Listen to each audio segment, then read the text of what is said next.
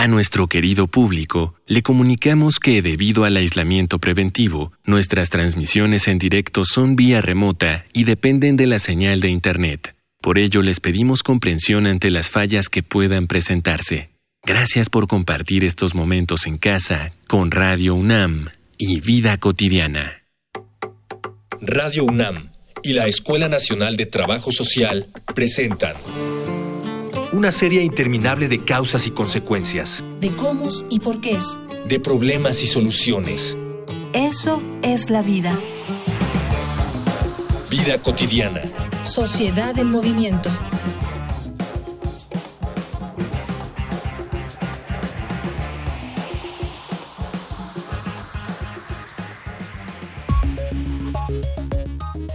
El panorama laboral y económico en México era, aún antes de este año, poco alentador. Si bien existen muchas opciones para trabajar, la mayoría de estas no resulta en opciones viables para los trabajadores. Salarios poco justos, falta de prestaciones, trabajar sin contrato y sin la seguridad de una fecha fija de pago o saber que el próximo mes aún podrán contar con su salario son solo una parte de la llamada precariedad laboral. Aquellos con recursos, para tratar de solventar esto, deciden iniciar negocios propios, lo cual implica un riesgo similar. Sin embargo, la cuarentena necesaria para impedir la dispersión de la COVID-19 llevó a muchos pequeños negocios a cerrar, a las grandes empresas a prescindir de sus trabajadores y en un todo, a una crisis generalizada en materia de trabajo y dinero. En esta emisión de Vida Cotidiana, Sociedad en Movimiento, analizaremos el impacto económico de la COVID-19 junto a la maestra Silvia Solís San Vicente, especialista en temas de economía, planeación, política pública y profesora de la Escuela Nacional de Trabajo Social. Dialogar para actuar, actuar para resolver.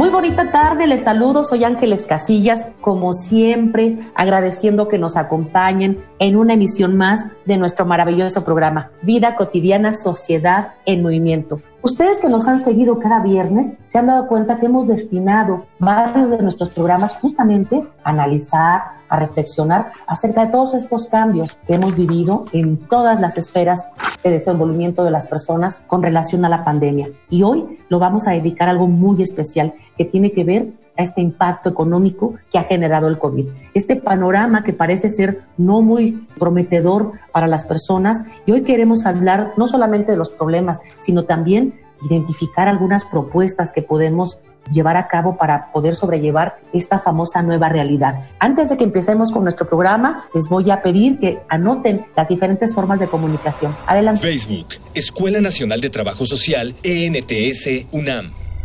Twitter, arroba comunica ENTS. Instagram, comunicación ENTS.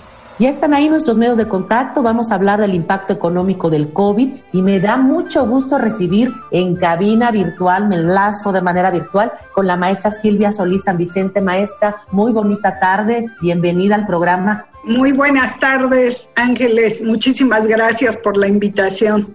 Al contrario, maestra, nosotros estamos muy, muy contentos que personas con la calidad humana y la especialidad en el tema como, como lo eres tú nos acompañes. Nuestro programa es muy cortito y, si les parece, vamos a iniciar. Maestra, compártenos desde tu experiencia, tu panorama, cuáles son los cambios o los impactos que la economía ha dejado el COVID-19, principalmente en nuestro país. Mira, Ángeles, el impacto más terrible que ha dejado este problema es el de la salud, el contagio y las muertes de una gran cantidad de compatriotas, de familiares, de ciudadanos que han tenido que enfrentar este problema terrible de salud y junto con ello obviamente el confinamiento, que este confinamiento llevó a que cerraran, de acuerdo al, al estudio reciente que Vancomer hizo, para abril 600 mil empresas paralizaron sus acciones y se quedaron sin ingresos. Si nosotros consideramos que cada empresa, por pequeñita que sea, tiene cinco trabajadores, entonces diríamos que se quedaron sin empleo y sin ingresos más de dos millones de trabajadores.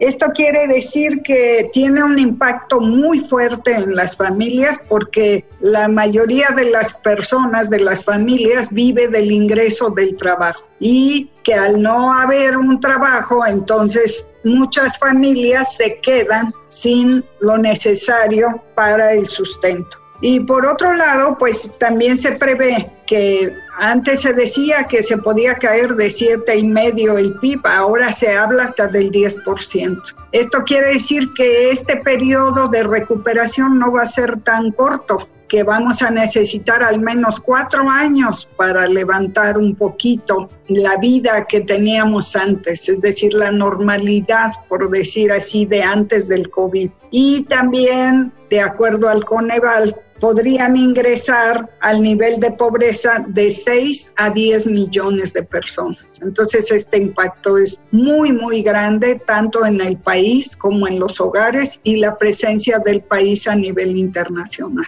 Un panorama, como tú lo dices, maestra, complejo, muy complicado este cierre del que tú hablas de las 600 mil empresas y lo que ha generado en cuanto a desempleos. Me llama mucho la atención que además de estos dos millones de trabajadores que se quedan sin empleo, justamente el contexto en el que se da esta pandemia, el confinamiento, como tú lo decías, pues tampoco es un campo fértil para que las personas puedan como, como autoemplearse o dedicarse a alguna economía, digamos, informal para poder subsistir, porque está restringido justamente el contacto, digamos, cara a cara.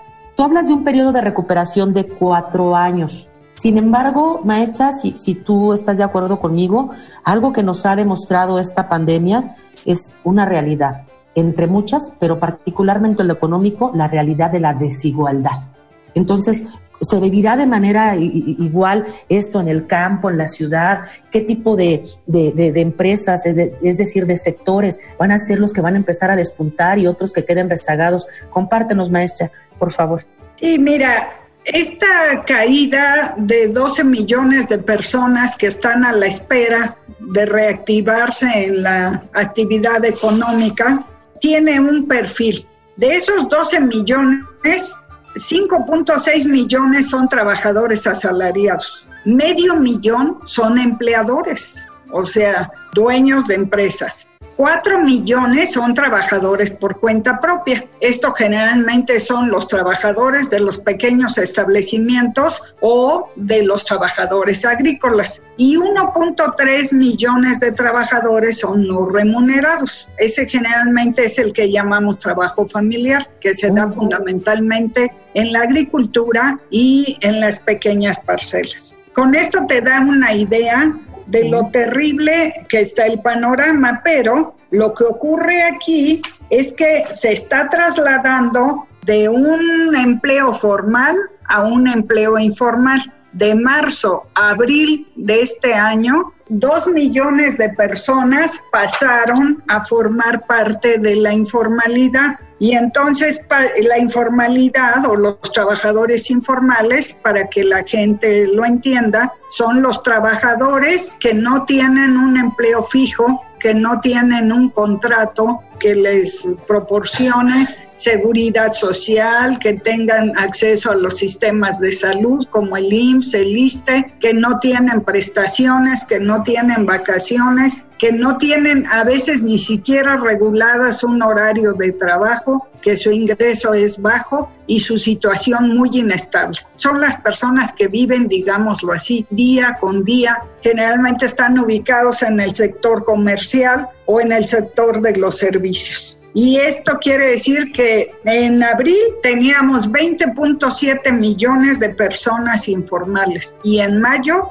22.6 millones de personas informales. En un mes se engrosó 2 millones de personas informales. Esto también quiere decir que para que la gente pueda tener acceso a los ingresos de las familias, muchas veces tiene que tener dos trabajos, porque los ingresos del sector informal son muy bajos. Y entonces también hubo dos millones de personas que buscaron un segundo trabajo para poder complementar los ingresos y poder llevarlos a la casa. ¿Cuáles son los sectores más afectados? El comercio y los servicios, sobre todo turismo y comercio estéticas, restaurantes, todos estos servicios que nos ayudan a tener un empleo y también pues a ayudarnos en la vida diaria, ¿no? Sí, maestra, muchísimas gracias. Qué bien que lo desglosas de esta manera para que a nuestra audiencia nos quede más claro qué, debemos reconocer como esto que llamamos lo informal, ¿no? O, la economía informal. Te voy a invitar, maestra, voy a invitar a todas y todos quienes nos escuchan a un material que nos prepara producción acerca de datos vinculados con este impacto económico del COVID. Vamos a una infografía social. Infografía social.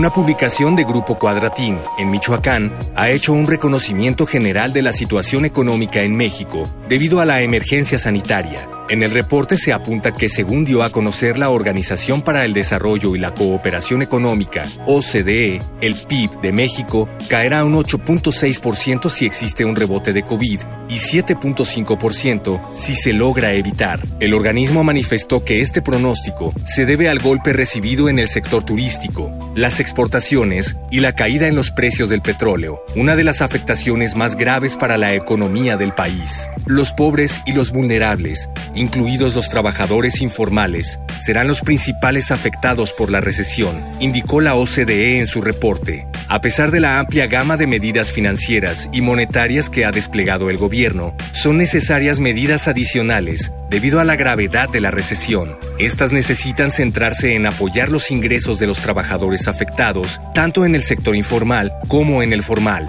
principalmente para evitar la desaparición de empresas. A todo esto hay que sumar la desigualdad en el acceso a los servicios de salud, a pesar del optimismo que se tiene con la población más joven para soportar la enfermedad. También hay que destacar la situación complicada por la que atraviesan negocios como los casinos y otros establecimientos con un límite del 30%, debido a la parálisis del comercio internacional y de las actividades no esenciales provocará una caída de la actividad industrial del 8.5% este año y podrían perderse casi un millón de empleos, según prevé el Instituto para el Desarrollo Industrial y el Crecimiento Económico, IDIC. Para contrarrestar, el presidente Manuel López Obrador ha prometido una rápida reactivación económica con la entrada en vigor el primero de julio del nuevo Tratado Comercial de México, Estados Unidos y Canadá, TEMEC.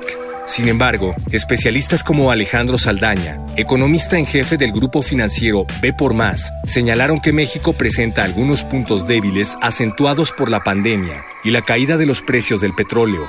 Destacaron que las medidas gubernamentales se tornan urgentes para rescatar a un sector financiero ya bastante golpeado por estas semanas.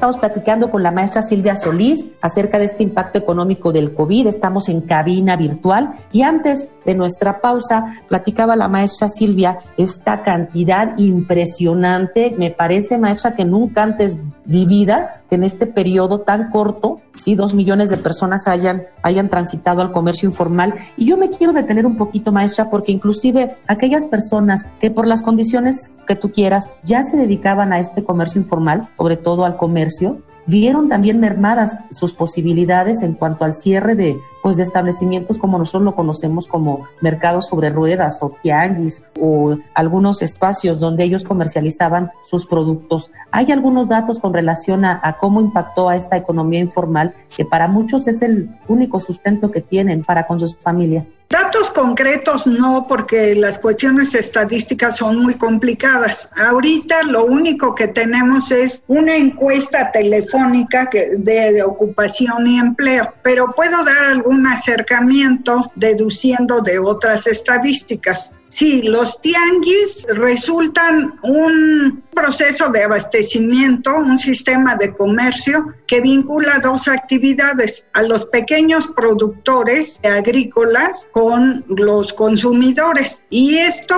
pues resulta muy beneficioso para las dos partes. El consumidor compra un poco más caro, más barato, perdón, en el tianguis que, que en los supermercados y los productores agrícolas pueden encontrar un espacio para ofrecer y llevar sus productos. Estos eh, tianguis o procesos comerciales se han visto fuertemente deteriorados y han tenido impactos importantes en las familias. Ahora ya, por ejemplo, en la Ciudad de México esto empezó a reactivarse, pero obviamente ya los ingresos de las familias han bajado. Podríamos dar algunos datos aproximados de esto de acuerdo al Coneval. El Coneval dice que el 76% de los hogares vive de su salario, o sea, la, la mayor parte de las familias vivimos del salario porque somos empleados o asalariados. Y la mitad de la población con menor ingreso aporta el 73%, o sea que la población que gana menos es la población más nutrida,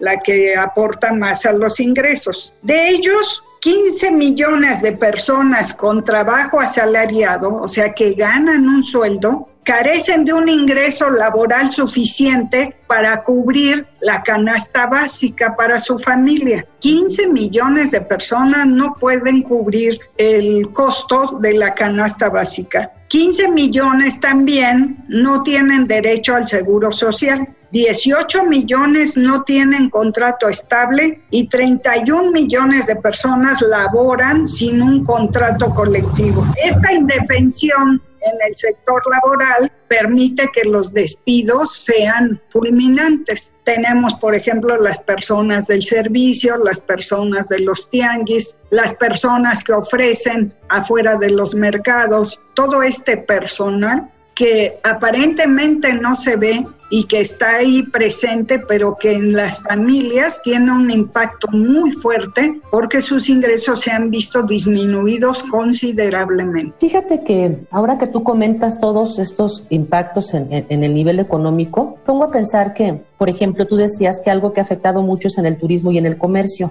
En tu experiencia como economista, maestra, ¿alguna vez habías visto un fenómeno como este en el que, pensemos, en el turismo pudiera darse que un fenómeno natural hiciera que no hubieran las condiciones para que en alguna región de nuestro país, pensemos, se llevara a cabo? Pero con esto de la pandemia, ahí no distinguió ni el turismo, ni el comercio, ni el pequeño, ni el mediano, es decir, abarcó todos los sectores y abarcó a todas las personas, ¿cierto? Sí, así es, a pobres y a ricos. Claro que el impacto en unos y en otros fue, fue mayor. Pero aquí la pandemia no distinguió clases sociales, no distinguió sectores económicos, no distinguió países. Estados Unidos tiene un problema terrible de COVID-19 y la mayor parte de, de, los países desarrollados, China, el sudeste asiático, o sea, los países, eh, la propia Unión Europea, los países, digamos, avanzados o que podríamos llamar ricos, han tenido un impacto fenomenal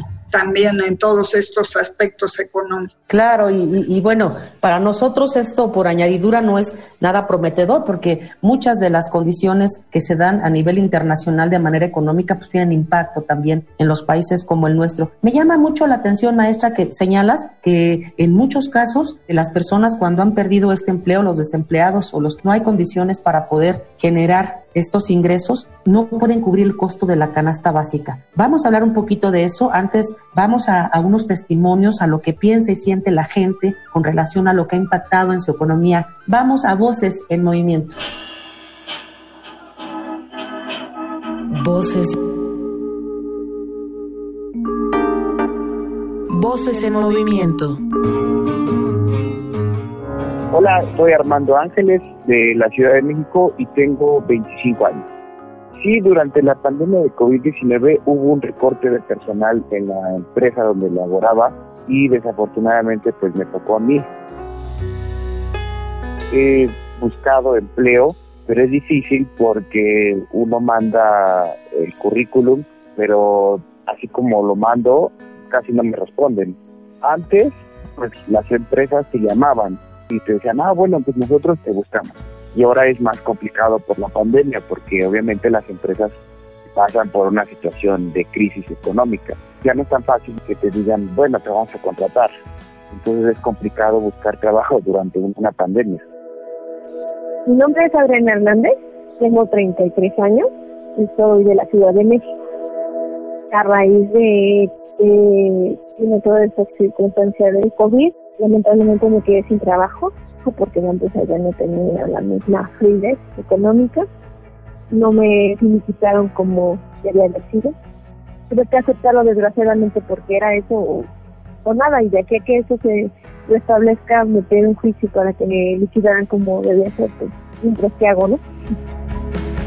Encontrar trabajo en lo que es nuestro país es difícil, ¿no? Las oportunidades siempre son pocas pues lamentablemente sí, ahorita sí se me está dificultando porque ni siquiera encuentro vacantes.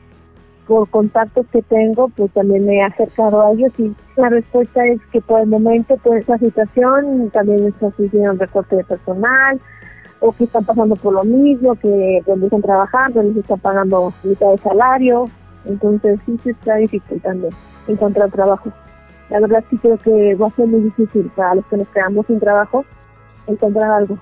De aquí a final de año va a ser muy, muy difícil encontrar.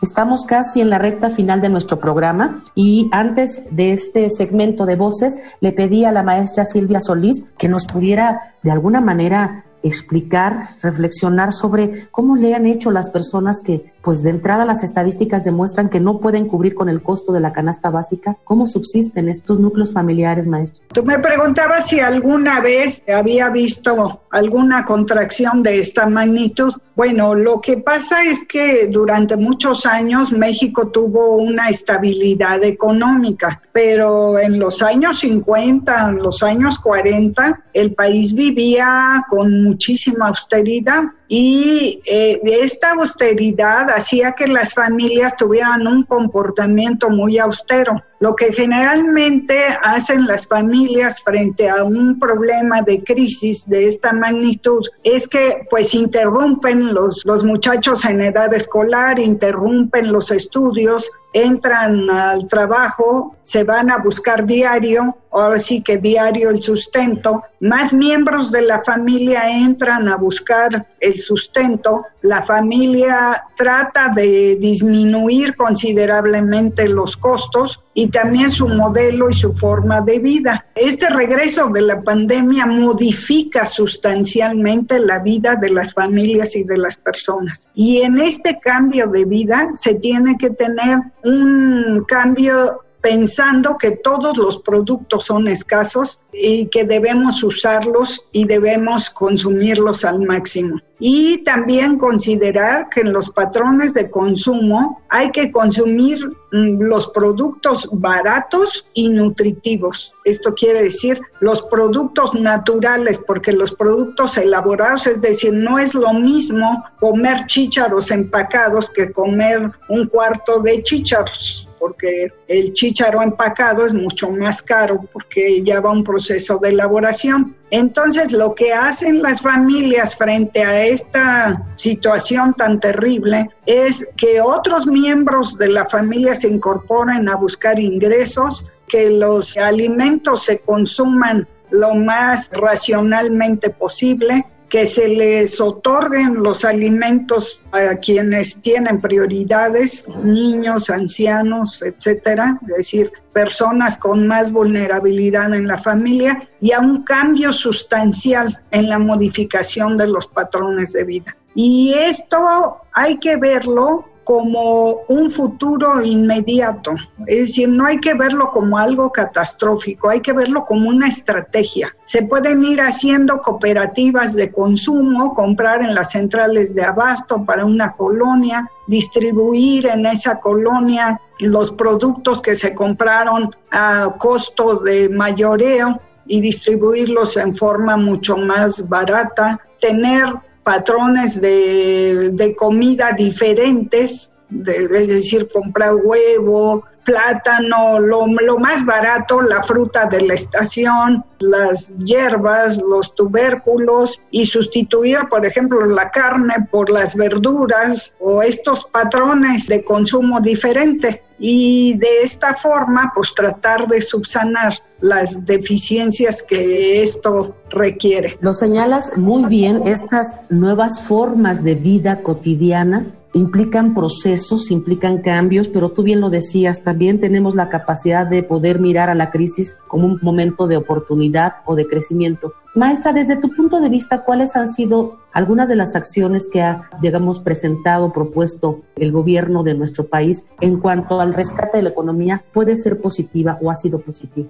Mira, esta situación de crisis fue una situación de crisis que llegó de un impacto fenomenal, no solo para nuestro país, sino para todos los países del mundo. Y este impacto fue de muy corto plazo y fue ahora sí que o te confinas o puedes perder la vida. Y esto fue también por el desconocimiento del comportamiento del virus. Conforme ha pasado el tiempo, los científicos van conociendo más el virus y, y, como esta situación va a durar años, ellos calculan que al menos tres años, entonces van a ir enseñando a la población a manejarse en la vida cotidiana tratando de prevenir el contagio. Esta situación de primer impacto de los meses marzo, abril, mayo, junio fue muy difícil porque fue un golpe fenomenal. Todos los países tuvieron muchos problemas para enfrentarlo. Los países ricos aplicaron políticas anticíclicas. Estas políticas se llaman de choque, es decir, para no perder el empleo, los gobiernos de los países ricos se abocaron a pagar ellos como gobierno el salario el 50 o el 60% del salario de los trabajadores, con el fin de garantizar que no se perdieran los empleos. Y eso lo hicieron con endeudamiento. O sea, los países se endeudaron para tratar de proteger los empleos y para tratar de permitir al sector productivo que tuviera un respiro en el pago de los impuestos, en el pago de los servicios o en el pago de algunos otros elementos que le permitiera soportar estos meses de confinamiento. En el caso de México esto es muy difícil porque México no es un país que tiene mucho dinero y que tiene que reactivar la actividad productiva lo más pronto posible. El Banco de México es la banca central y empezó a reducir sus tasas de interés con la finalidad de que si los empresarios se acercaban a la banca privada a solicitar créditos para aguantar esta pandemia, los intereses de esos créditos fueran más bajos. Entonces el Banco de México aportó liquidez a la banca privada y dándole liquidez la obligó a dar tasas de interés bajas para todas las empresas. Por otra parte, el gobierno hizo transferencias a las personas más vulnerables, como ya lo había venido haciendo.